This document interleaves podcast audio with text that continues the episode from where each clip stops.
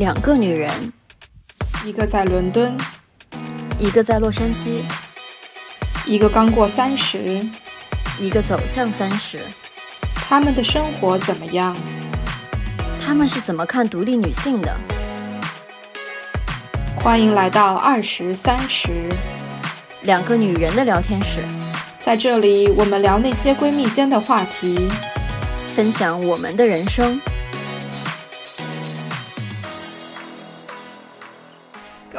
欢迎来到新一期的二十三十，我是晨晨。大家好，我是梁爽。今天我们又愉快的找了个人来聊天，然后也是我的好朋友，在 LSE 也是我在 LSE 的同学。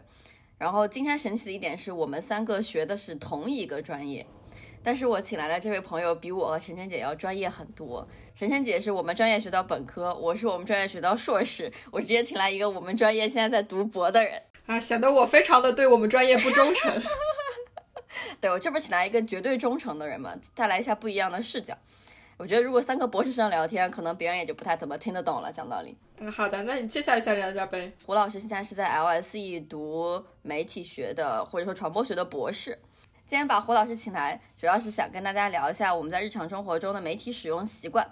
因为这个事情是我们每天都在接触的。但是从学术或者说从不一样的视角来看，它能够带给我们的影响，其实是我们很多人从来都没有仔细的去想过的。所以说，想把胡老师请来，给大家带来一个新的视角，然后一起愉快的聊个天。胡老师，你介绍一下你自己吧。呃，Hello，大家好，呃，你们可以叫我胡老师，呼称老师这件事情，呃，应该是一个媒体圈的一个陋习。我呢，现在是在伦敦某校读这个传播学的博士，然后呢，我和梁爽应该是认识了很很多年了，之前是这个硕士时期的同学关系，然后跟晨晨姐其实是第一次交流。梁爽的这个介绍其实有一点，我觉得是有点抬举我了。我觉得今天可能我们聊的这个话题，可能会首先从一个呃个人经历的一个一个角度去逐渐的铺开，然后对于学术方面的这个话题的话，我们可能会很简单的稍微讲一下。先问一个，先问你们俩哦，对，忘记了，你们俩都是安卓是吧？最近美国有一个社交媒体巨火巨火，叫 Clubhouse。人家所有人都在求邀请码，据说据说一倍上二十五到一个，然后有超多人来问我 说你有没有邀请码，能不能邀请我一下？然后就是说你一个加入的用户可以邀请另外两个人，大概是这么一个机制。然后最火的大概是昨天晚上，然后 Clubhouse 把 Elon Musk 搞来了，然后做了个直播，然后就那个房间瞬间满了，后面就怎么着都进不去，然后就一就在 Clubhouse 里看到有很多人就是。等于是一个手机开着那个软件，另外一个手机再开一个房间帮其他人直播。然后我看到有人评价说，怎么感觉像 Elon Musk 的传销组织，就是莫名其妙，就还挺好玩的。然后我知道现在是 iPhone only 嘛，所以说两位安卓用户可能还没有体会到。不过我觉得，觉得就这个新的社交媒体的这种怎么说呢，就崛起或者说出现吧，然后突然大火。就感觉，我感觉就是我曾经的社交生活里已经没有多余的时间留给新软件了。但是突然一个东西冒出来，就发现，哎，我怎么还是有时间可以给他？你就觉得说这样子社交媒体层出不穷，然后好像我们的注意力虽然会被分开，然后就是他想的就是，他因为就是 Clubhouse 是一个完全音频的这么一个社交软件嘛，就是说，OK，我现在屏幕上的时间给了我的旧的社交媒体，然后他来抢占了我。听的时间，你就觉得还是挺可怕的，感觉自己把自己整个的生活都交出去了。但是我觉得对我来讲，就是。已经越来越清晰，我一天的时间以及精力有限，我能够交给社交媒体的只有那些精力跟时间。所以，如果出现了一个新的东西，它只会把我原来的某一个社交软件的这种使用率跟程度挤掉，或者说降低而已。就好像我发现，比如说我在小红书上花的时间越来越多，我在微博上花的时间就会越来越少。但其实他们两个人在心理上对我的满足程度是完全不一样的，因为就是他们给我的信息，包括。说我在上面跟我互动的那些用户的群体其实是很不一样的，但是确实我也感觉到了，就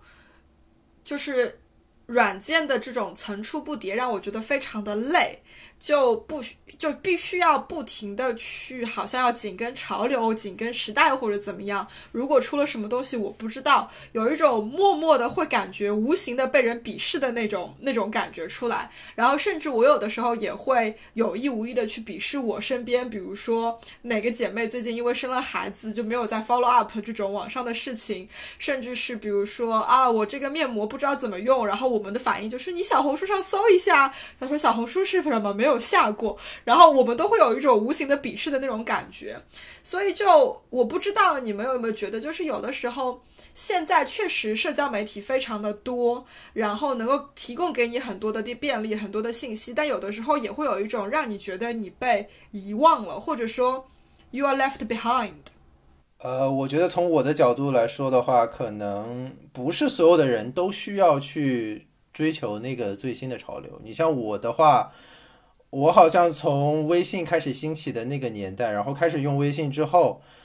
到后来就是使用这些比较比较新式的社交媒体平台，我觉得是一个就是很有限的那么一种状态，可能只是很简单的去了解一下是什么样的用户在用这种这种新的社交平台，以及在上面生长出了一些什么样的文化，然后之后。它可能不会进入我日常生活的一个 routine 里面，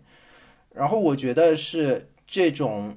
这种焦虑感，就是不停的有新的这种社交平台出现，然后我们会有那种那种有可能会被 left behind 的那种焦虑感。我觉得这件事情在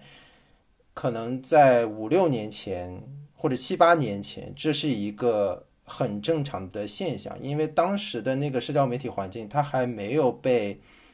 呃这个固化掉，它还是一个相对来说比较流动的这么一个状态。然后有各种各样的社交媒体，它在去不断的去抢我们的这个时间。但是逐渐的，我们发现，在西方或者说是在中国，当有这种巨头产生之后，然后大家的这个这个使用习惯，它其实是。已经被固化成某一种形形态了之后的话，这个其实留给其他的这个后来者的这个空间是没有那么多的。我觉得这件事情它其实也是反映在我自己个人的一个使用习惯上。干脆就问一个问题吧，就是我们三个最常用的社交软件是什么？我感觉可能会很不一样。我先来讲吧，对我来讲，现在我最常用的中文的话就是微信，还有另外一个社交媒体叫极客。我觉得可能我不知道你们两个就会不会常用或者怎么样。然后其实英文的社交媒体我用的反而，然后 Instagram 是我刷的最常用的，应该是 Instagram 最常用。然后其次可能会偶尔刷一刷 Twitter，然后可能就仅此而已。你们两位呢？我中文的话用的最多的是微信，就是尤其现在在英国封城了一将近一年的情况下，微信是我基本上跟所有华人朋友亲戚，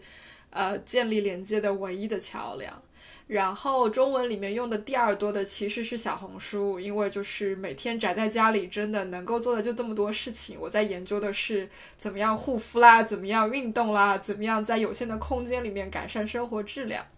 英文反而是比较杂一些，比如说领英，其实在我这里是归为英文那一档，因为我的整个 career 全部都是以英文的这个环境为主，这个是我刷的比较多的。然后另外的其实是嗯新闻的各个 app，我每天会把卫报、Telegraph、BBC 所有的那个 app 全部开个两三遍，把各个角度全部都看一遍，这个是。这些是我的这个使用习惯，所以其实对我来讲，有的时候更多的像是一种，只是把它从纸质换到了电子版而已。但其实很多使用习惯还是比较 old school。胡老师呢？嗯，对于我来说的话，其实中文媒体这边我用的最多的当然是微信，然后除此之外的话。哦，我应该是没有用什么其他的社交软件。哦，对我大概是这样，我每天可能会打开看一下这个微博的热搜，这个是我自己的一个习惯，就是我我觉得我可以通过这种方式多少了解一下国内现在整个社会文文化，然后它的这个呃状况是什么样子的。然后我的我的手机上会留一个知乎，当我通过各种各样的渠道要开一个知乎的外链的话，呃，有可能会用到。然后这个大概就是中文媒体这边。然后除此之外，你像英文这边的话，我每天固定会用的应该是 Twitter，然后它是我觉得可能西方这边呃 networking 很必备的这么一个社交工具。然后它跟 Instagram 还有点不太一样，Instagram 我觉得它更倾向于是一种呃基于基于自己社社交圈一些比较非正式的一些沟一些沟通。然后你像 Twi Twitter 的话，它可能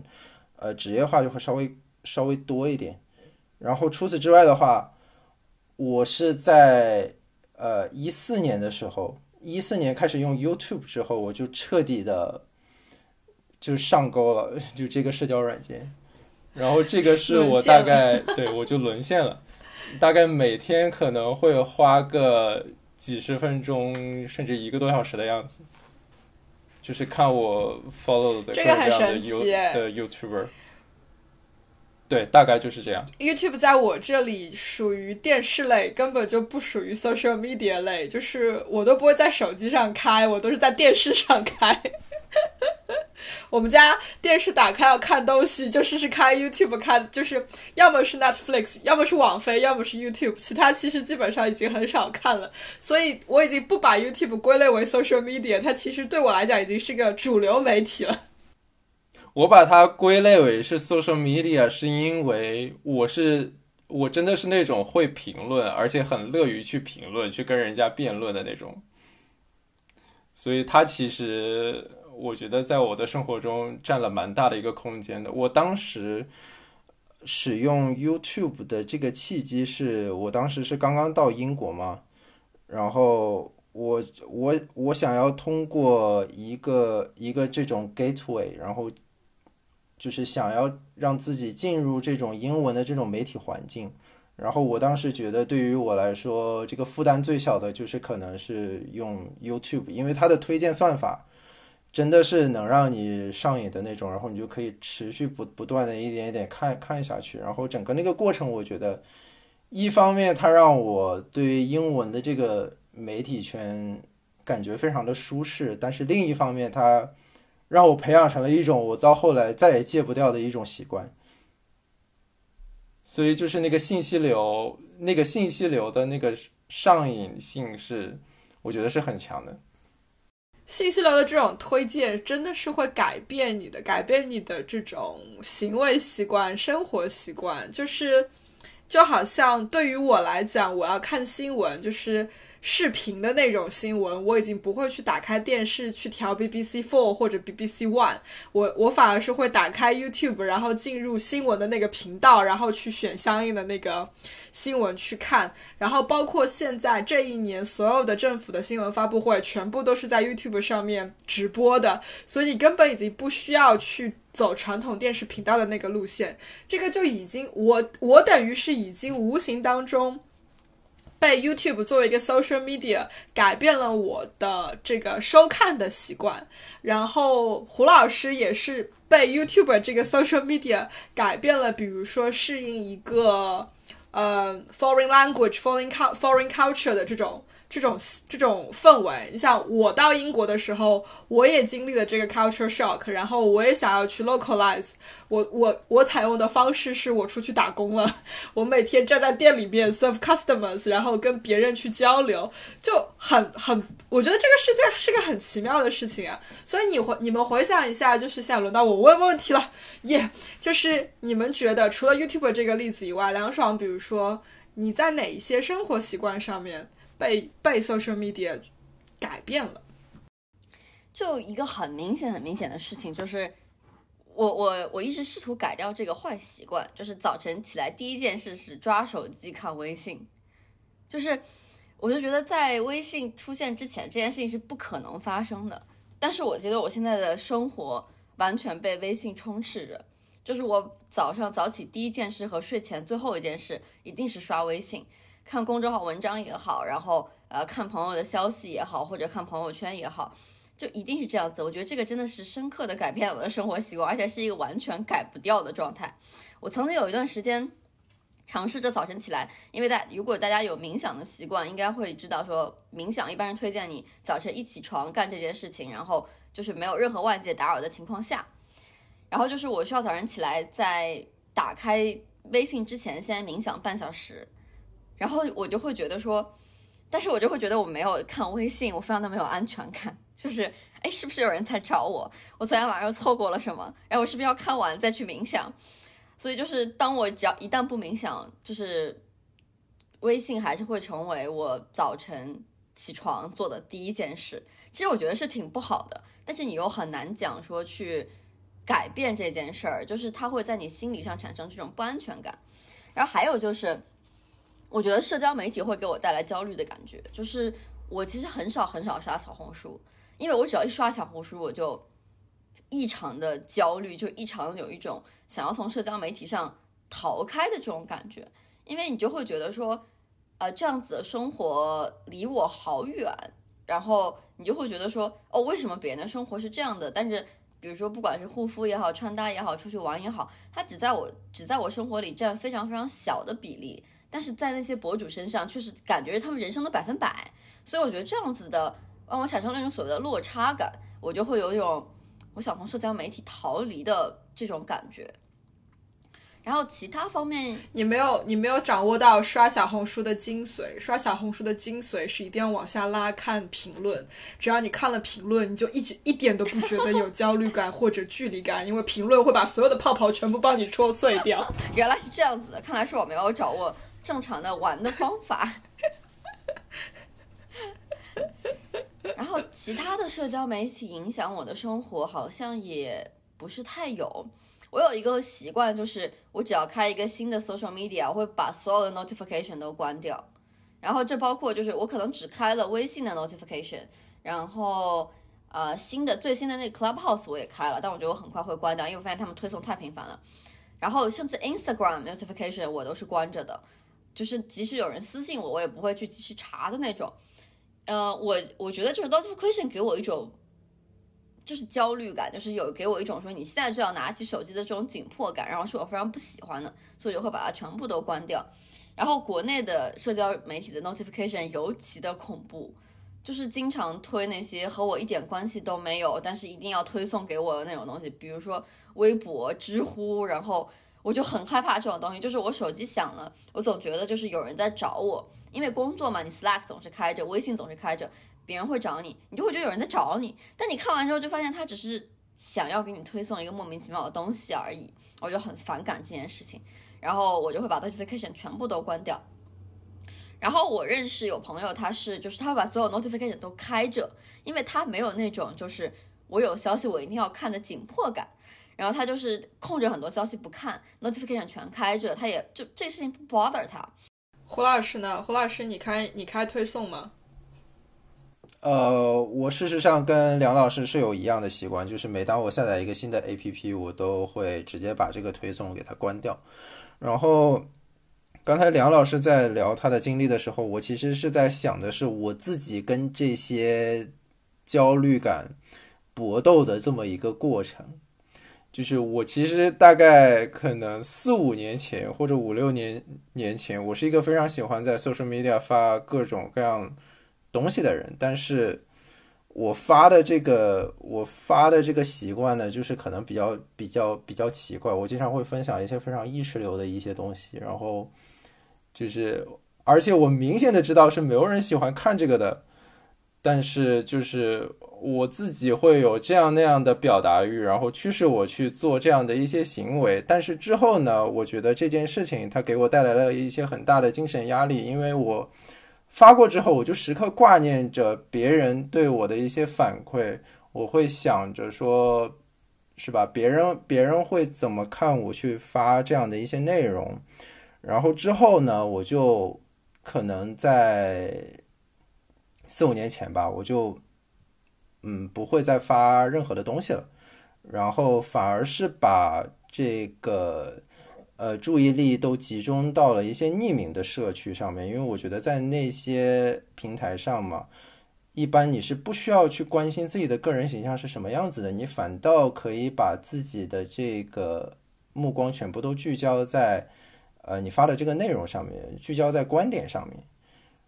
嗯，这是其中一个方面。另外一个方面是，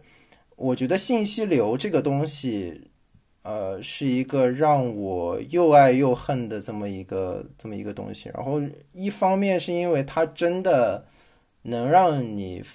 呃，根据自己的使用习惯去发现一些个自己可能感兴趣的一些话题、一些新的信息怎么样？但是另一方面，你逐渐会感觉到。你并没有在使用这个工具，而是这个工具在使用你。它不断的通过各种各样的推荐算法，这个去研究你的使用习惯，然后想要因因为它的主要目的是为了要达成，呃，这个项目本身的 K KPI，就是去增加这个所谓的 engagement 嘛，对吧？所以说它的目的其实就是想让你尽可能多的留在这个平台上，然后。当我发现这件事情它非常影响我的我的个人生活，非常影响我的 productivity 之后，我就开始有意识的，就是尽可能就是逼迫自己不要去使用这些这些社交应用。然后我给自己设计的这个这个策略，其实是去发明一种更加强大的心理机制，去让你去不要思考这些东西。就不要想说你拿起手手机来就可以去打开一个多么精彩的一个世界，就是我我我给自己想的这个机制其实是就是很很简单，你们肯定都经历过，就是给自己设置各种各样的 deadline，就算自己当下手头中没有要完成的工作，你也要强行给自己设置 deadline。我用的那个这么一种时间管理的这个方法就是。一般大家把这个称之为叫 time boxing，其实就是说把你的时间进行一个分块的管理，说你在哪个时间段内，说你一定要把这件事情给完成。当你有了这个紧迫感之后，你就会发现你就不会再去想那个 not 想那个信息流，想那个 notification。这个我觉得需要一个很强大的内心才能够有一定的进展。我试过，然后我觉得我失败了。我跟你们都一样，就我会，我也是会把所有的推送都关掉的那一种。然后呢，我这里还有一个很 bug 的这种体验，是因为我是用安卓嘛，我用的是华为的手机，然后我的手机是在国内买的，但是我在国外使用，所以我的手机上会经常出现 clash。这种 clash 是，比如说同一个 A P P，我通过谷歌商城下载，或者通过国内的某一个那个嗯商店下载了之后，对方的那个版本，对方的那个商店会想要试图去更新这个 A P P，于是比如说我会出现 Airbnb 同一个 App。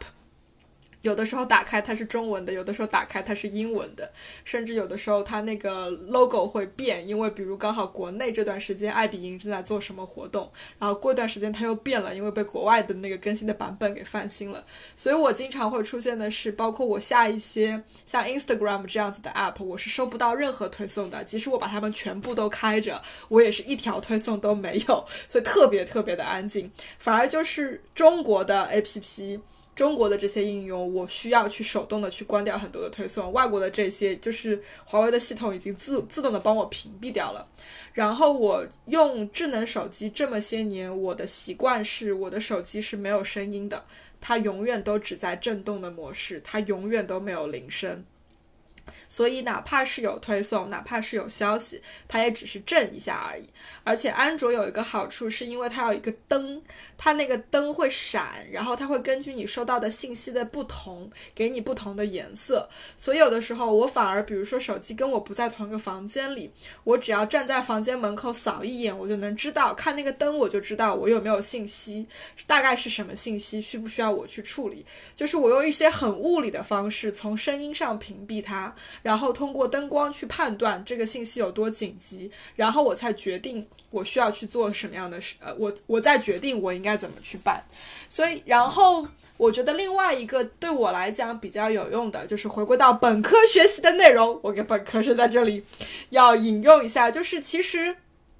沟通的方式它是有轻重缓急的，不像古代，就是我们只有很局限的沟通的方式的时候，你得飞鸽传书，你得八百里加急。但是现在的这种环境下，一条微信比一个电话。更不紧急吧，应该说，一封邮件比一个电话更不紧急，所以就是。我处理的方式更多的时候是这个样子，这个也是跟我工作的这种环境有关系。如果你只是给我发一封邮件，或者你只是给我发一条消息，它没有到火烧眉毛的那个程度，它没有到说我必须马上要回复你，必须要去处理的那个程度。因为如果你真的急，你是会满世界打电话找我，满世界给我发语音，就是给我打微信的语音或者给我打视频。所以我自己等于。在我的脑子里有这样的一个系统，所以就是如果不到你给我打电话的程度，那它就是可以等的，它就是不需要我马上去处理的。通过这样子的方式，等于我稍微自己做了一些筛选，然后就变成我不需要时时刻刻在查我的手机。但是我也发现了一个问题，就是我基本上现在因为 lock down，我基本上二十四小时手机不离身，就只有极少数的时间，比如我在运动的时候，或者我在做饭的时候，我在打扫卫生的时候，我不会把手机带在身边。剩下的时间，手机永远基本上就是离我一个胳膊的距离这么远，因为这是。现在它是我通往外界基本上唯一的一个媒介，它的性质又变得不一样了。嗯，我其实和胡老师有过类似的经历，就是有一段时间会限制自己用社交媒体，然后我的方式就更绝，就是锁手机和锁电脑，就是一就是电脑里我忘记那个软件叫什么了，就是你就你可以浏览器打开，可以把网页屏蔽掉。就是我会把我常用的社交媒体的网页全部都加到那个屏蔽的 list 里面，然后你就发现点开永远都是四零四，就是你也要去别的地方就是四零四，那你只能在就是比如说你想要做的事情上待着，然后手机就是用那个 Forest 那个软件，就是你把它锁上，锁上四十分钟，然后呃你如果在中途打开手机做别的事情，你种的树就会死掉，然后你就觉得很很很伤心，然后所以就通过这种方式来强迫自己。去专注的去做事情，呃，对，然后这就是说如何摆脱社交媒体的对自己的这种控制。我在去年十九月九月初的时候，就八月底九月初的时候，我去了一趟徒步，然后七天的时间在林子里面，然后是有很大的，就很大的一大块时间，很长的时间是没有信号的。就是手机是完全没有办法用，然后因为在林子里嘛，你也没有电，所以就也是没有电的。手机就是有信号，你也没电，然后有电的时候也不一定有信号。然后讲道理，那段时间感觉过得还蛮幸福的，就有一种与世隔绝的感觉。然后我记得当时。在沙滩上的时候，有一段时间是有信号的。然后胡老师给我发信息，然后给我发信息，我忘了是聊什么时事的事情。然后聊完之后，胡老师给我说了一句：“说算了，还是不要用这种俗事来打扰你这种先进的生活。”然后我就觉得讲的还挺准确的，因为我当时就处在一种说，管他世界发生了什么，反正和我没有关系这种感觉。但是这种这种感觉可能在平时是不太会能体会得到的，因为就是。手机上的每一个推送，每一条新闻，朋友说的每一个事情，我都会觉得这事情和我是有关的。但是你真的到那个环境里，就会觉得说，它真的和我有关系吗？它和我也没有关系。我现在在林子里关心的就是我下一顿吃什么，我的水去哪里找，我今天晚上会睡在哪里。除此之外，其他所有事情都和我没有关系。然后我就发现说，其实我对于这些东西的需求，其实没有我想象的那么大。就是我没有它也是可以活的。不过讲另外一个故事，就是我有一个高中的学长，然后他曾经他曾经在他在法国读博士，曾经，然后他给自己做过一个社会实验，他就说他要把所有的社交媒体全部都屏蔽掉，然后把所有的网络都屏蔽掉，而他也不允许自己看书。就是他做的一个社会实验，就是如果一个人在不和外界有任何交流的情况下，他会怎么样？就他不和朋友交流，他不用社交媒体和外界交流，他也不看书，不和任何别的思想交流，他就完全靠自己想。然后他待了三十天，他说结果是他在树林里面自己挖了个坑，然后他就觉得说不行，我一定要和别人交流了。他说我再不和人别别人交流，我可能就把自己埋了。就是我觉得这种可能就是有一个度吧，就是适当的这种戒断其实是会带来幸福感的。但是人终究还是一个需要和别的思想、需要和别的信息交流的这么一个物种。我觉得，毕竟人是有很强的社会性。我觉得，如果我们我们三个分享过之后，都发现了这种共性，也就是这这种我们都会想要去限制自己社交媒体的这种使用行为，我觉得。那应该是整个这个业态它发生了一些，嗯，跟我们所要想要去到的一个非常理想的这个未来发生了一种非常相悖的一个情况。我觉得这件事情应该也是反映在各种各样，不管是媒体的报道啊，还是你日常通过跟别人去交流啊，大家可能都会去反映这样的一种情况。然后如果是从我自己的角度来看的话，我去界定这件事情，我觉得我会把它称之为是一种怎么说呢？是如何去找回自己对于自己生活的这种掌控感？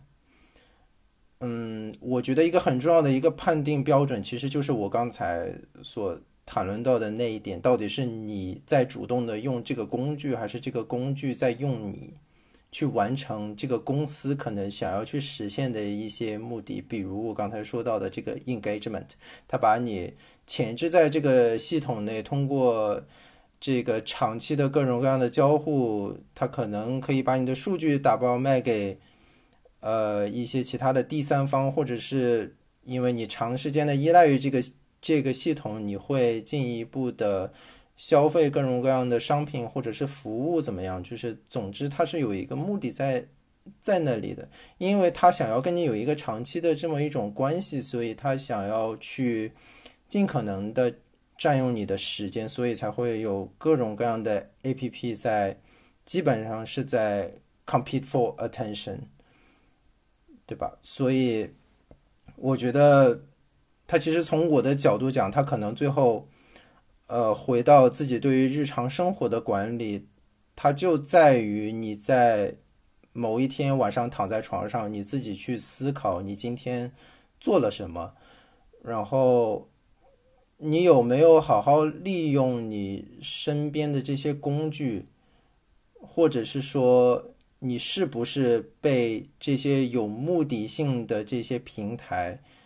呃，被他们。怎么说呢？侵侵犯了自己的私人空间，我觉得这是我自己去思考这个问题的一个方式。呃，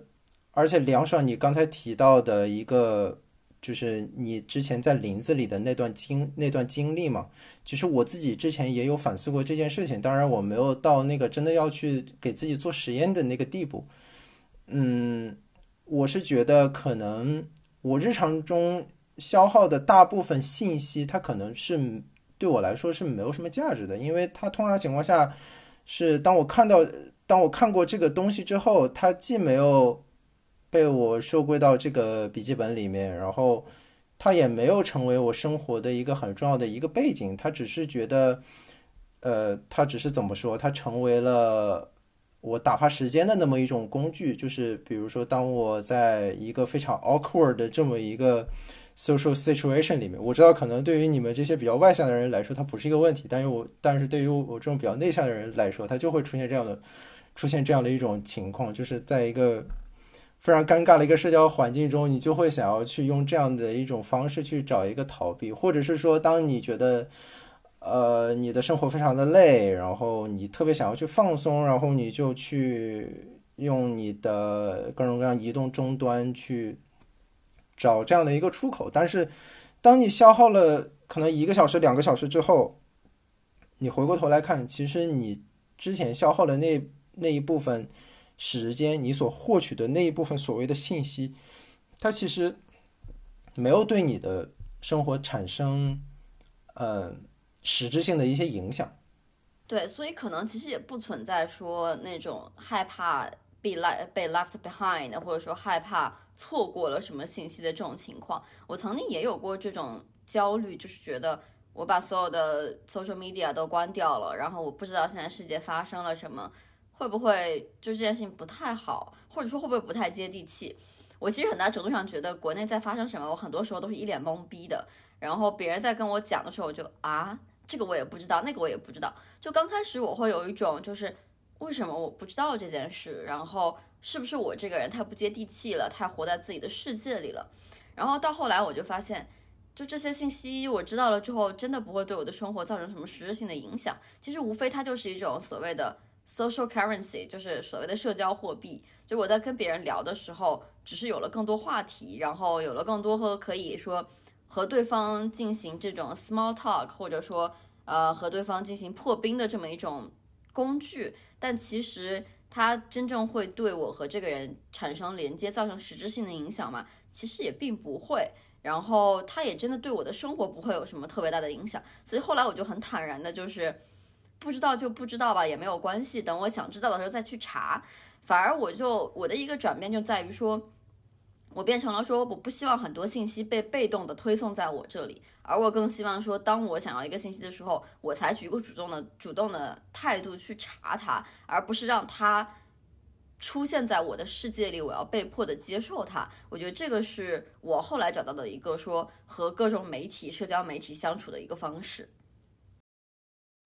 嗯，我觉得这个特别好的一个点，其实就是。把被动转为主动的一种方式。当你就是有一点像是大时代背景下，每个人都在用智能手机，每个人都在用 APP，你肯定会去用。然后，但是在你用了这些之后，其实你应该是有主观能动性的去选择，你要怎么样接收这些 APP 给你的东西，怎么样接收他们呈现给你的信息。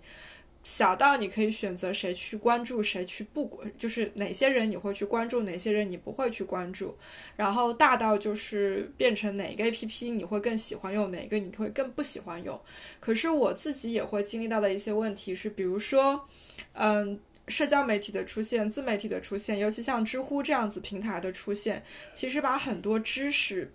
跟我之间的距离缩短了。就以前也许是某一个。个对我来说比较偏的，完全八八竿子打不着的一个领域，我其实，在知乎上可以可以找到很多跟它相关的信息。在以前，你想如果没有这样子的平台，我可能一定要找的话，我得去哪个图书馆，或者要说要找到那个领域的谁谁谁去借一本什么样子的书，才会有这样子的知识。就是我觉得，就是知识架构或者知识的内容，在很多时候，由于互联网的出现，由于社交平台的出现。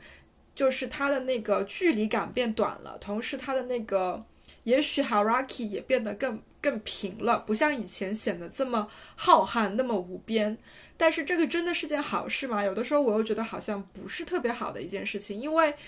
突然摆在我面前的这个知识的这个量是完全。我是完全没有那个能力去消耗，不应该是消耗这个词，就是完全没有那个能力去 consume。就好像比如说，当新冠出现的时候，我也没有那个能力去判断到底哪些信息是真的，哪些信息是假的，哪一些信息我可以采用之类的。这个问题就是，我是主动的在寻找那些信息，我是主动的想要去学一个新的东西，一个新的理念，或者说一个。一个新的疾病，可是我怎么样去甄别哪一些是对的，哪一些是真的呢？其实社交媒体出现之后，我觉得传统媒体的权威性确实，就是大家会不太那么相信传统媒体了，因为传统媒体会更多的是一致的声音嘛，就是我的态度是怎么样的，这个事情是怎么样的，就不能说传统媒体。其实我不觉得说传统媒体说的不是真的了，只是说大家在社交有了社交媒体之后，你发现你能看到的事情的角度变得更多了。所以你就可以去选择说我看什么样的角度了，而不是说只被大众媒体限制说这个角度就是这个样子的，然后背后呃背后的东西他不一定会讲给你听，就有你有了你的这个自自主的选择权。然后另外我还想说的一个就是陈真姐讲的是说这社交媒体还有包括各种各样的社交平台，它缩短了你和知识的距离。其实我最近意识到的一个点就是它它给了一种至少说我自己体会到的就是，它它让我觉得我缩小了那些和我无法企及的人之间的距离。就比如说我开头讲的，在 Clubhouse 你可以去听 Elon Musk，然后和别人的对话，你就有一种说，哦，我可以听到实时的这些人的对话，但这些人是我生活里面完全没有可能接触到的，但是我能够听到他们的对话，甚至我可以在这个社交媒体上关注他，在他只有可能呃几百几千个人才关注他的时候，我就可以去关注他，你会有一种。我觉得其实是心理上的优越感，就是我会觉得说，我和这个大佬，我和这个呃，不管是社会也好，商界精英也好，我和这个我无法企及的人，我在某个很小众的社交媒体上建立了某种连接，我就会有这种感觉。就包括我用极客也是这样子的，就是极客其实集合了很多国内的互联网圈的人士啊，然后很多创投圈的人士，然后很多人都是你。可能生活里会很难很难遇到，然后走在街上你肯定是认不出，但是在上面你能够看到说，哦，这个人每天在想些什么，这个人每天在看些什么，他也愿意去分享，我会有一种缩小了我和这个人之间距离的感觉，就好像他只他是你的朋友，他存在在你的朋友圈里，我会有这种感觉，然后他会带给我带来一种，一是有一点点所谓的优越感，就是我能够观察到大佬在干嘛，二就是我觉得我可以。知道这个人在想什么，就是我可以进行这种很密切的观察，呃，让我能够更更好的去 figure out，或者说更想去 figure out 的说，哎，这个人是怎么走到这一步的？然后他在想这个东西，就是不是更有价值？反而很多时候会启发很多我的思考，所以这是我觉得社交媒体带来的改变，它有一种把世界拉平了的感觉，就是很多你觉得离你很远的东西变得离你很近。我觉得刚才梁爽说的这个把世界拉平的这个概念，其实是非常的关键。但是我觉得，如果综合一下你们两个的看法，它其实是一个更完整的一个观点。就是一方面，嗯，它既拉近了你跟某一些业业界大牛之间的一些距离，但是另一方面，它也给了一些小人物一些发声的一些空空间。但是，呃，我觉得这种改变它不一定真的是好的，因为它放到我们个人的这个尺度来说的话，它其实是呃为我们的这个媒介素养提出了就是一些新的要求，它需要我们具有相当的一种呃信息的这种甄别能力，以以及就是呃它需要我们养成一个非常好的一种。一种鉴别信息的这种习惯，比如说去什么样的一些渠道去寻找信息，以及你怎么样甄别说这个信息是在什么情况下抱着什么样的目的所提供的。我觉得在这样一种在这样一种情况下，你作为作为当权者来说，尤其是说。他可能是从政的，你对于他来说，他其实是一个非常巨大的一个挑战，因为你所面对的这个这个这个社会的这个状况是每个人都有自己的一个 bubble，然后你也不知道他在这个 bubble 里面，他到底每天是在跟什么样的人去进行一些接触，他到底每天他获取的是什么样的一个一个信息。我们暂且不表说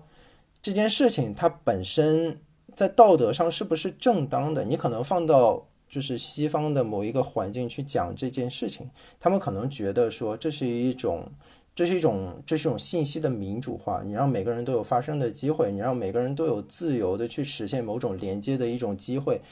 但是你放到整个呃社会的这个尺度来说，就是每每个人都呃活在自己的 bubble 里，它最后造成的结果其实就是。呃，这个社会很难去形成一种秩序，很难去讲说我们这个社会的全全体是都分享同一个社会现实的。我觉得这件事情在现在西方，尤其是现在这个疫情正盛的今天，我觉得是尤其明显。就算是戴口罩这么一个很简单的事情，大家都要去争论半天。你更不要谈各种各样的 conspiracy theory。我觉得，嗯，就是说我们没有办法说是社交媒体造成了这些情况，嗯，但是我觉得起码它可能是，嗯，这个社会裂痕的某一种放大器，就是它让我们越来越，嗯，按照自己想要的那种方式去跟信息产产产产生某一种交互，然后这个代价就是共识变成了一种，嗯，非常难以建立的东西。之前我在我在国内实习的时候，其实当时信息流刚刚开始流行嘛，当时还就是字节跳动还叫今日头条，然后这些信息流刚刚开始流行，大家讨论的一个词就是信息茧房嘛，就是就是胡老师所说的这种 bubble 这种泡沫。就是当信息流在给你推荐东西的时候，它不断的在推荐你所喜欢的东西，然后和你观点相似的东西，因为这样才会你才会喜欢看，你才会在平台上使用的时间更多，你才会有更多的 engagement，你对这个平台来讲才是一个更活跃的用户嘛。但是这样子的问题就在于说，你永远在一个你舒服的环境里待着，一个看到你想看到的信息，那慢慢的就是就是会形成一种信息茧房，我听到的所有东西都是。本质来讲是我自己的声音，而不是说外界能够给我新的信息，或者说外界能够给我一个新的视角。然后这就是一个很可怕的事情，就像呃胡老师所说的，现在形成一个这种共同的 common ground，就共同理解的这么一个基础是非常非常难的。然后我就发现，如果信息茧房的话，其实变成人与人之间的交流就变得更加更加难了，因为我们之间没有共识，就没有什么是。我和你都会同意的东西，就会变得，就是就像胡老师说的，你的你的社会的裂痕会被放大，而且放大到了一种没有办法弥补，甚至也没有人想去弥补的状态，因为大家都不想说去听到自己反对的声音，所以其实本质上人们也是想待在信息茧房里的，所以这就是一个很可怕的状况，然后人人和人之间的。交流会越来越分裂。我其实觉得，在社交媒体上，你使用什么样的社交媒体，其实也已经把人分层了。就比如说，每天打开手机，呃，就是在知乎上花五个小时的人，和每天打开手机在小红书上花五个小时的人，他很可能不是同一类人。然后你在不同的社交媒体形成了不同的圈层之后，这些圈层互相之间如果又不交流，其实是一件非常非常可怕的事情。可是我就想提问啦，就是在没有社交媒体之前，难道这样子的圈层就不存在吗？就你早上起来会去图书馆花五个小时的人，和会去百货公司逛五个小时的人，他们其实也是不一样圈层的人，只是就有的时候就是因为社交媒体的出现，这样子的圈层就是浮更加明显的浮现在了大家的眼前，因为这些平台是对每一个人都是。都是 accessible 的，就你说的好听一点，确实就是给了大家去跟不一样的人更多的交流的机会，但也确实就像两位讲的，也给那些极端的那些人更更加更极端的机会，因为。以前在受地理限制的情况下，你很难找到一大群跟你志同道合、同样极端的人。可是现在，由于社交媒体的便捷，你很容易在上面找到很多跟你声音是一样的人，然后这些人反而更容易前所未有的团结起来。另外一个我想到就是这个，就是像之前胡老师提到戴口罩的这个问题。然后我昨天在新闻里看到的，就是其中的某一个反对戴口罩的组织的头头死了，他是因为新冠死的。然后在他的家人发布了这个信息之后，他的所有的同盟还是在继续的表示：你们是骗人的吧？你们被政府收买了吧？他可怎么可能死呢？因为新冠不存在啊，他怎么会得新冠死呢？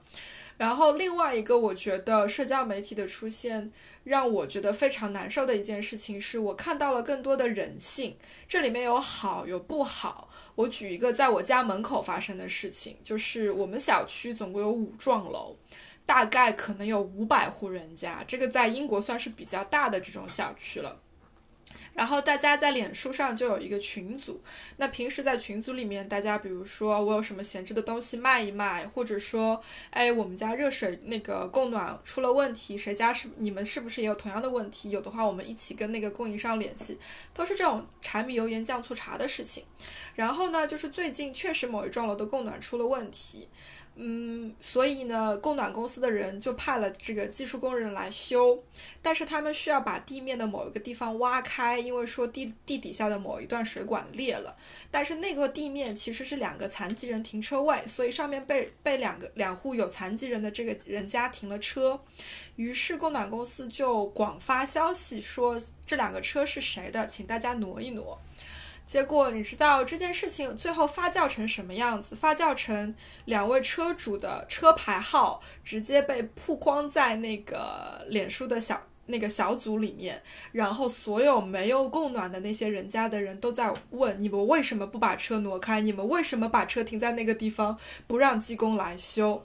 那由于他们受到了这样子的质问，他们有一种出于本能的一种自我保护，说首先我们是可以停在这个地方，我们没有违法，对吧？没有停在不该停的地方。其次，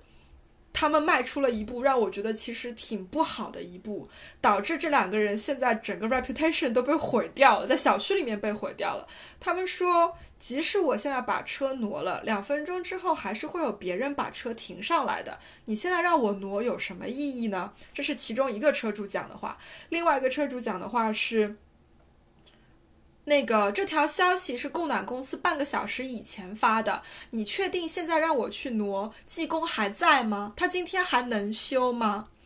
所以就是我其实觉得他们讲这样的话不是出于真心，就是说我我就是不想挪，我不配合，你怎么着我嘛？其实更多的是由于那些没有供暖的家庭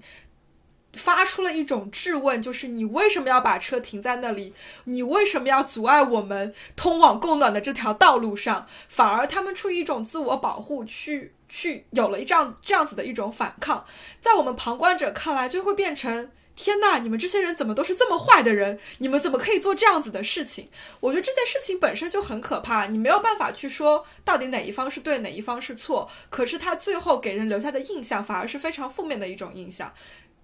你们会不会觉得，就是这是我自己的感觉，就是社交媒体很多时候让我看到了很多被扭曲过的现象，或者说被扭曲过的事件，已经很难去有的时候你。再再加上这种一种容易极端化的这种，怎么讲？这种思维方式，你很容易去单纯的去判断一个人是好的还是坏的，是善良的还是不善良的。呃，这让我想到了之前胡老师我们在上学的时候聊到的一个东西，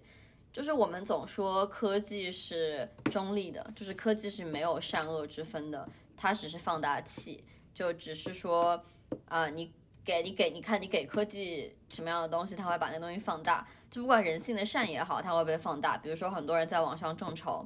然后有有重疾的人，他在网上众筹之后会得到钱，会得到救助，然后大家会觉得，呃，就是会讨伐这个社会，然后会为他们求个公平。比如说之前快递小哥的事情，然后国内环卫工环卫工人的事情，然后这个。你可以说他把人性的善放大了，有更多善良的人愿意站出来去帮助了。然后同样，他把人类的恶也放大了。就是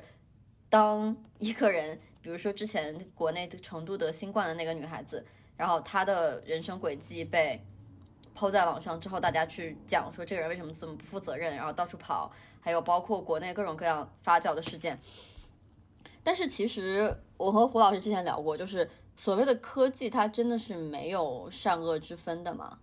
其实不一定，就是这个科技它本身，它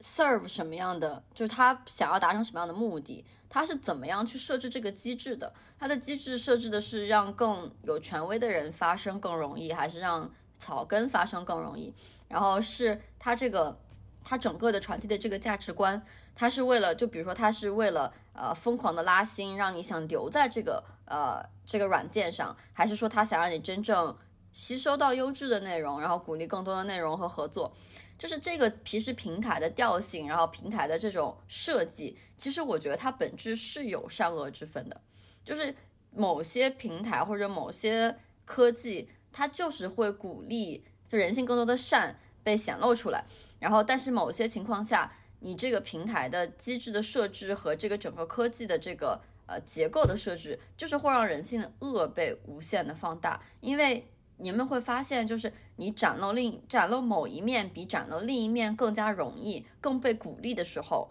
那么这个平台的调性其实就已经被呃，就是怎么说呢，被敲定了，你会很难去翻身，然后去去走另外一条路。所以我其实觉得，每个说所谓科技就是中立的，呃，我觉得其实有点不太负责任。就这个有一点就是，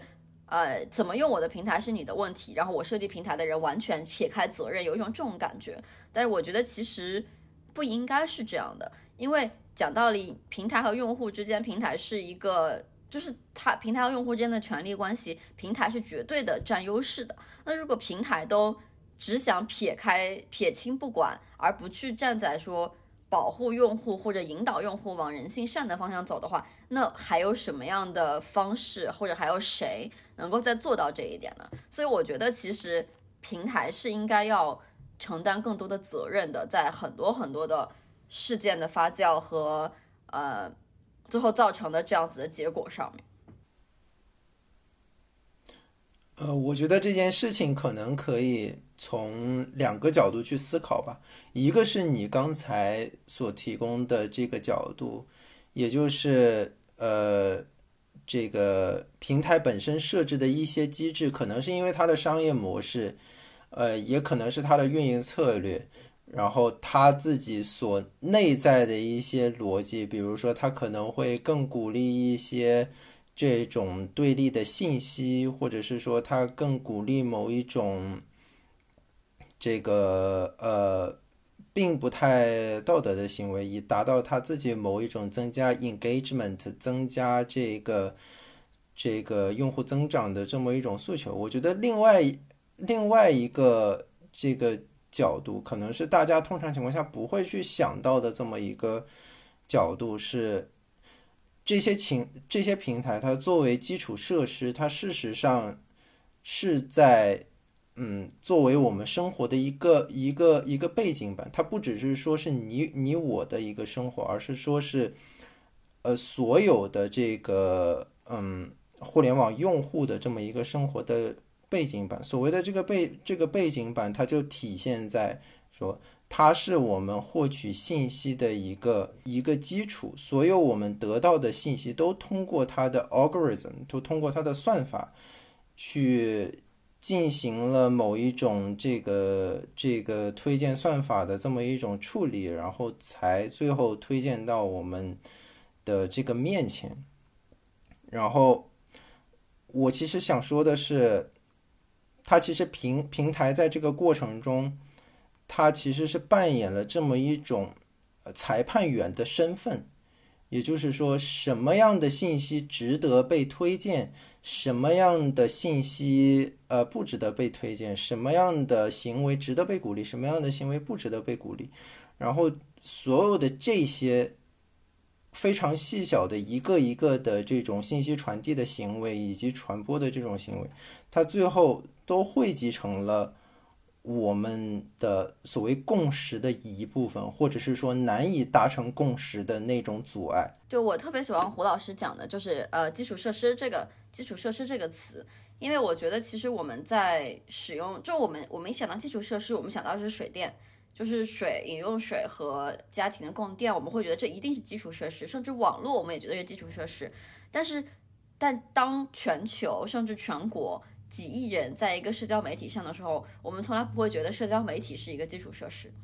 就其实我们这个思路也在慢慢的在转变。就是我觉得，比如说十几年前，可能没有人会觉得谷歌搜索是一个基础设施，但现在很多人不会去怀疑这件事儿。就为什么百度的竞价排名会被骂的那么惨？因为就是这是一个所有人都在用的东西，你这个相当于是在，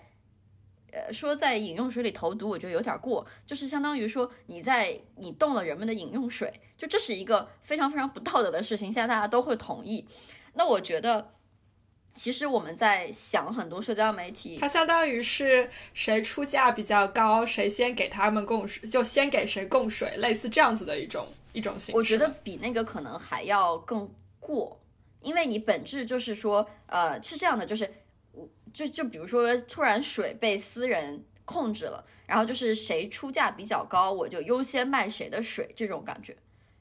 但是这个水它同时是带有信息、带有、带有、带有这种价值导向的，所以这就是一个很危险的东西。所以就是我很喜欢这个，呃，把我们现在所用的这些媒体和基础设施进行比喻，就是我觉得当你意识到它是一个基础设施的时候，你在选择和使用它的时候都会更谨慎。然后我觉得就是从社会的各个，呃，就社会的各个机构也好。参与社交媒体运营的参与方也好，我觉得当你意识到说你现在所做的一个东西，你现在所呃提供的一项服务，它其实对于人们来讲是一个基础设施，那么我觉得你会觉得身上的担子更重，你不会觉得说哦我可以肆意妄为的去把这个东西做成我想要的样子，因为你会觉得说它会给大很多人几亿人带来不一样的社会影响，那么其实这个。责任感，我觉得是很需要的，所以我很喜欢胡老师所说的这种把平台和基础设施开始慢慢的，不能说划等号，就是开始慢慢的让人们意识到说这两件事情其实它是有共性的。对啊，我觉得这件事情其实就是我们这个时代必须要面对的这么一个问题，就是整个互联网产业它的它的发展其实是来源于。呃，这个你可以把它称之为是一种资本家一种牟利的一种趋势，或者是说，它可能最开始的发端是带着一个非常好的这么一个愿景的。你包括你现在去看各种各样的这种这种采访录啊，或者是一些这个最早期的一些一些采访的视频啊，你会发你会发现最开始去投身做这些事情的人。他们事实上是没有带着任何的恶意的，反而他们是因为说对于这个世界有着某种非常美好的愿景，他们想要就像你说的，把这个世界拉平，让它进入一种更加民主化的这么一种阶段，他们是带着这样的一个目的去做这件事情的。但是这件事情到了后来，它逐渐的就变了。就是它的它的整个的这个性质就变了。我觉得一方面，你可以是说是它本身这个在商业模式的这个选这个选择上所造所造成的各种各样的一个问题。我觉得另一方面，你不如说是这个它本身在一个社会系统内，它所占的这个法律上的这个位置，它其实是很不清晰的。就是说，你既然说它是一个基础设施，但是你目前没有任何的一条法律去给它这样的一个定义，说你应该承担呃什么样的一些责任，你应该像一个政府一样去呃去去运转怎么样？它没有法律条文去规定这样的事情，它还是通过通过国家的这种这种不断的去出台一些政策去。规定说，你应该去承担一个什么样的一个责任，但是我们不期待你去自愿的承担这些责任。然后我们作为 regulator，我们作为我们我们我们作为监管者，我们会在这个问题出现的时候，我们会让你说停下当前的一些行为，然后然后去做出某一些修正。我觉得这件事情它本身也还是。没有没有治疗它根本的这个病症的，就是说他他掌握了这么大的权利，但是他但是他掌握这么大的权利，他并没有在这个过程中获得某种某种正当性。是的，我同意。我感觉整体来讲，其实是一个嗯，就是政策也好，整个的监管也好，其实属于滞后的一个状态。就是出现了什么新东西，我再来管这个新东西；出现了什么新现象，我再来规范这个新现象的这么一个状态，而不是说在前提上就已经把握了，呃，说我要作为一个监管者，你要你要是你要有履行什么样的义务，你有什么样的权利，就没有把这个事情提前的规范好。然后，其实我觉得就是，呃。就是我们之前讲到媒体素养也好，讲到平台的监管也好，我觉得总体来讲，就是我们所有人都没有办法否定说信息在我们生活中它的重要性，因为我们现在进入信息社会，这是我们的整个，其实它是一个最主要的生产生产资料和最主要的产生生产力的方式，我们所有人都意识到了这一点，但是在监管上完全是落后的。就是我们监管还处在一个就是很物质的那一面，而不是说去讲到更多的信息的监管，还有对人们的信息的教育。我觉得就整个这个，呃，完全怎么说呢？就这个就是我们信息在我们生活里的重要性和我们对信息的监管和我们在处理信息，包括消消费信息上的教育上是完全没有跟上的。而这个是觉我觉得我们现在社会一定要做的事情。就包括刚刚胡老师讲到的媒体素养，我甚至都觉得说这个是应该被放进基础教育里的，这个是应该所有的小孩子都应该学的第一课，因为他们从出生开始，他们就要开始疯狂的接触各种各样的信息，而不是像在以前一样，你可以生活在一个很小的家庭里面，生活在一个很小的村庄里面，你接触到的信息非常有限，而现在小孩子是一出生就抱着 iPad，然后各种玩，那其实。如何去处理和信息的和媒介之间的关系，其实是非常非常重要的。而就回到平台监管监管这一边，我觉得也是一样的。当信息在人们的生活里占了这样大的比重，有这样大的重要性的时候，我觉得我们是应该要考虑说，这样的信息被什么样的人接触到了，什么样的信息。会被什么样的人接触到？我们需要采取什么样的方式？会有什么样的问题出现？其实我觉得是应该要想在。很多问题发生之前的，而不是永远都处在一个政策和规范在追赶现在正在发生的事情的这么一个状态。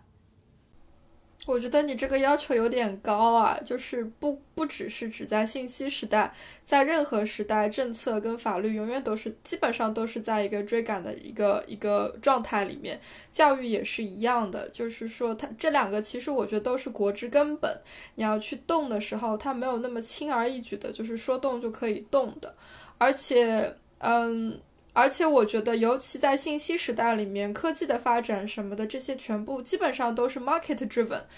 你想，嗯，松下有有他们非常有名的一句话，就是叫做说。其实松下这个企业，他们的这个理念就是，人们其实不知道他们想要什么，只有企业不停的去创新，研发出新的东西，去引导大家，大家才知道说下一个新的科技是什么样子的。这是他们这几十年来的那种企业之本。但是我自己觉得，就是科技这个方面其实有一点点反的，就是因为信息的大量的流通。反而促使大家在不断的去做尝试，去做不断的创新，然后因为它拉近了。距离就是把世界拉平了，很多东西即使在刚刚萌芽的阶段就已经是就非常的 visible，让大家能够看得到。你要你要希望说法律去 capture，就是抓住这些所有的这种新的东西的产生，去衡量他们背后会带来什么样，评估背后带来的风险等等。我觉得这个速度是完全就是在我看来就是非常非常难以追得上。嗯，我觉得我非常理解你刚才所说的这个，所以我刚才才才说说，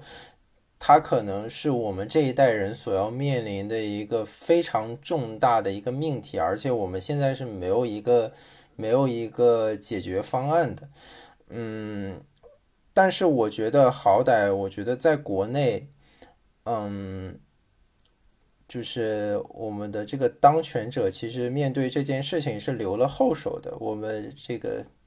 这个、这个怎么说呢？其实，在非常早的时候就已经有这样的立法，说就是一旦有这种特殊情况出现，我们可以介，我们可以介入，去这个进行一些约谈啊，进行一些整改啊，或者是怎么样。就是他们把这个。他们把这个权利就是牢牢的握在了自己的手里。我觉得你现在，嗯，就是我们我们其实也没有办法去评判说这件事情它在道德上到底是正当的还是不正当的。我觉得这件事情还是交给历史去评去评判吧。但是他好歹是说，嗯，能够将这个社会能够最大限度的维持在一个。嗯，一个稳定的一个状态，但是我们现在去看西方，尤其是美是美国的现在的这种状态，我觉得他们是处于一种后知后觉，但是在慢慢追赶的这么一个阶段。就像你最近看到的，就是各种各样的新闻，就是关于各种各样反垄断的这种审查呀，以及平台本身在做一些。呃，self censorship 在做一些自我的这种审查呀，就是他们也逐渐的在意识到了说，呃，我对于社会其实是有这样那样的责任，虽然说没有人告诉我说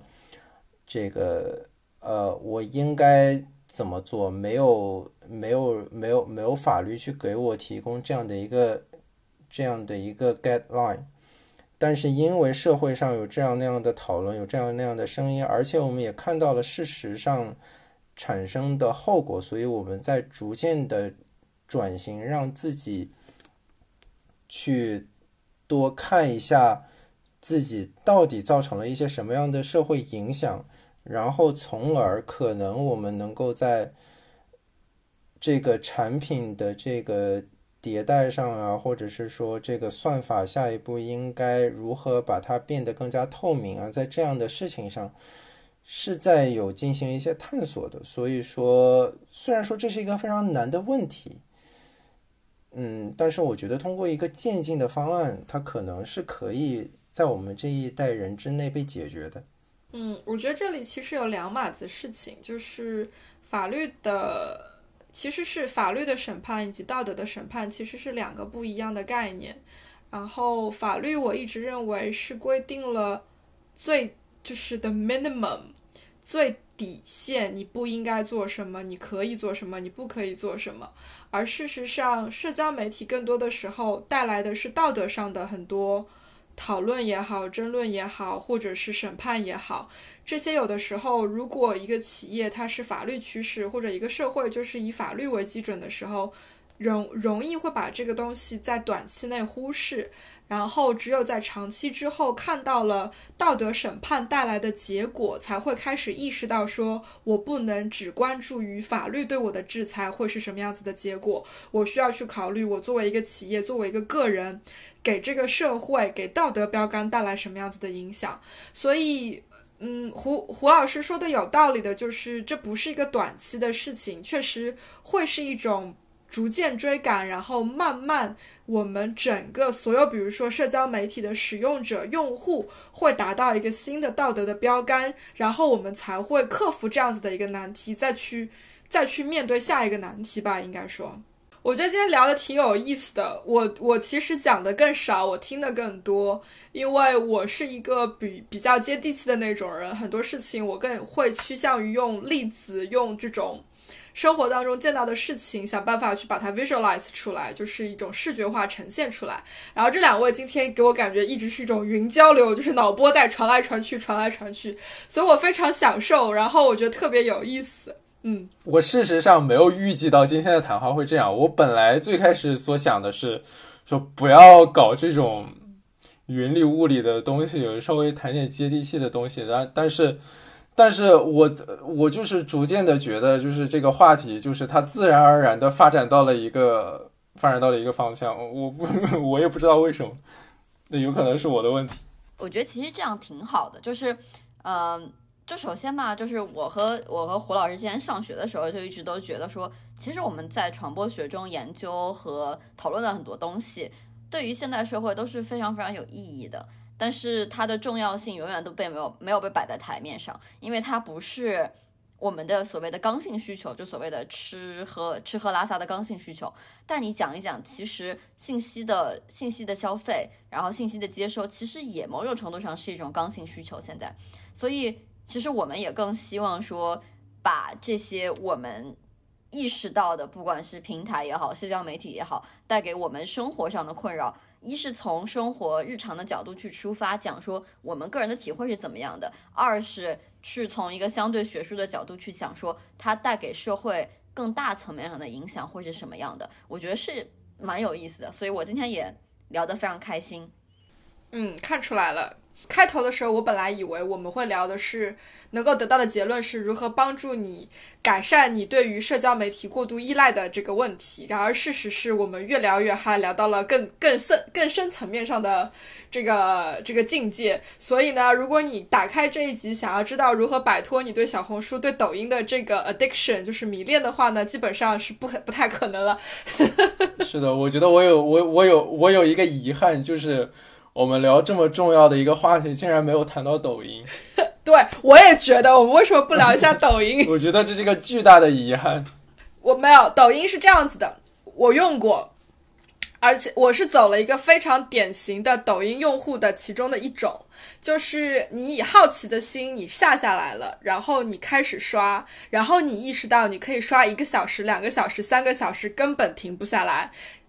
对吧？你可以同一个姿势躺在沙发上，你就一条一条、一条一条不停的看，然后你突然之间一抬头，发现，哦妈呀，我已经刷了这么久了。于是，在你刷了一阵子之后，你下定决心把它给删了，因为你知道你只是在浪费时间，你没有刷到任何对你有意义的内容。完了之后呢，就要看这个时候就会展开抖音与你。之间的心理攻坚战，看你够强大还是看抖音够强大，因为它会通过其他的各种渠道，让你不停的知道它的内容有有怎么样子的更新，然后哪个大咖来了，有什么样子更好玩的东西。于是，如果你的心理够强大，你会你会去抵抗，你不会把它下下来。就是我现在处的阶段，因为我知道我再下下来也是会重复我之前一模一样的行为，没有任何的意义。但是另外一个族群的用户就是没有抵抗住。那个、那个、那个诱惑，在心理攻坚战里面输了，重新再把它下下来，然后再回到之前的那个轮回里面去。对，这是我的 journey。我觉得我用抖音的 journey 就是我下下来，然后看，可能我觉得我看都看不到三三五分钟，然后我就不看了。然后我就放在那里，然后放很久很久很久很久，直到后来有一个人跟我讲，哎，你就是在去抖，就看到有人在刷抖音，说，哦，那我再看一看吧，再看三五分钟，然后又不刷了，放在那里很久很久很久，我就我觉得我没有打开这个软件的欲望，就是他可能还没有捕捉到我喜欢什么吧，我感觉。所以胡老师，你是哪个族群？我跟你是一个族群啊，我经过了无数的搏斗，就是每一次当我觉得说，哎呀，这个。今天工作好累啊，我想放松一下，然后我就有了那种想把抖音下回来的那种冲动。然后之后过了一段时时间，然后又突然之间自己又醒悟过来，说这点东西，呃，说这个 app 它事实上对于我来说没有任何的用处，然后我就把它删了。我大概进行了可能有无数次这样的循这样的循环，就是把它下回来然后删掉，下回来又删掉。这真的是一个让人又爱又恨的 A P P。非常感谢胡老师今天来做客二十三十，然后能够给我们提供不一样的媒体视角，带来一些学术上关于媒体使用的思考。谢谢胡老师，谢谢。嗯，也非常感谢二位的邀请。